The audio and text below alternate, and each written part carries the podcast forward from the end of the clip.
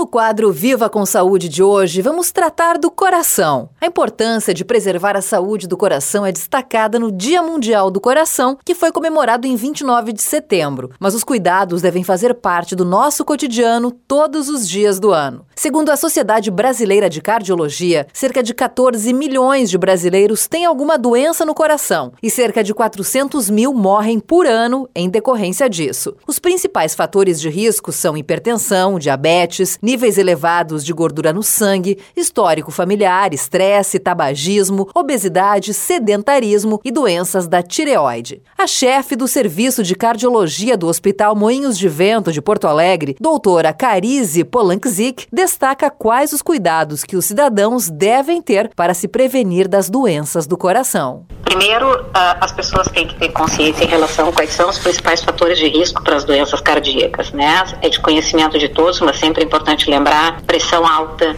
tabagismo, Uh, diabetes mellitus uh, e uma história familiar importante de doença cardíaca, além de um colesterol elevado, hoje são considerados os principais fatores de risco para as doenças do coração.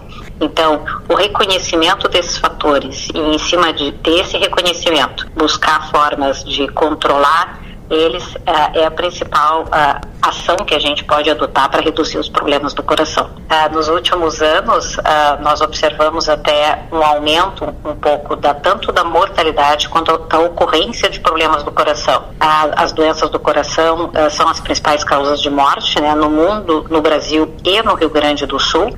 e aí a gente pode citar as doenças relacionadas como o infarto agudo do miocárdio, o acidente vascular cerebral, que é chamado né, como o derrame, e também a insuficiência do coração, ou coração fraco. Mas é importante comentar que os problemas do coração podem acontecer numa idade bastante jovem, às vezes relacionados com problemas ao nascimento, as cardiopatias né, congênitas, e ao longo de toda a vida.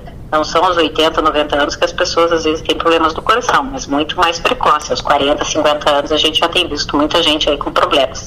Prevenção, hábitos de vida saudáveis, uma boa alimentação, prática de atividade física, uh, evitar né, é, bebidas de álcool em excesso, certamente não fumar e fazer uma avaliação clínica para identificar alguns desses fatores e, se for o caso, começar a tratar precocemente. Esse foi o Viva com Saúde de hoje, da Central de Conteúdo do Grupo RS Com, Patrícia Larentes.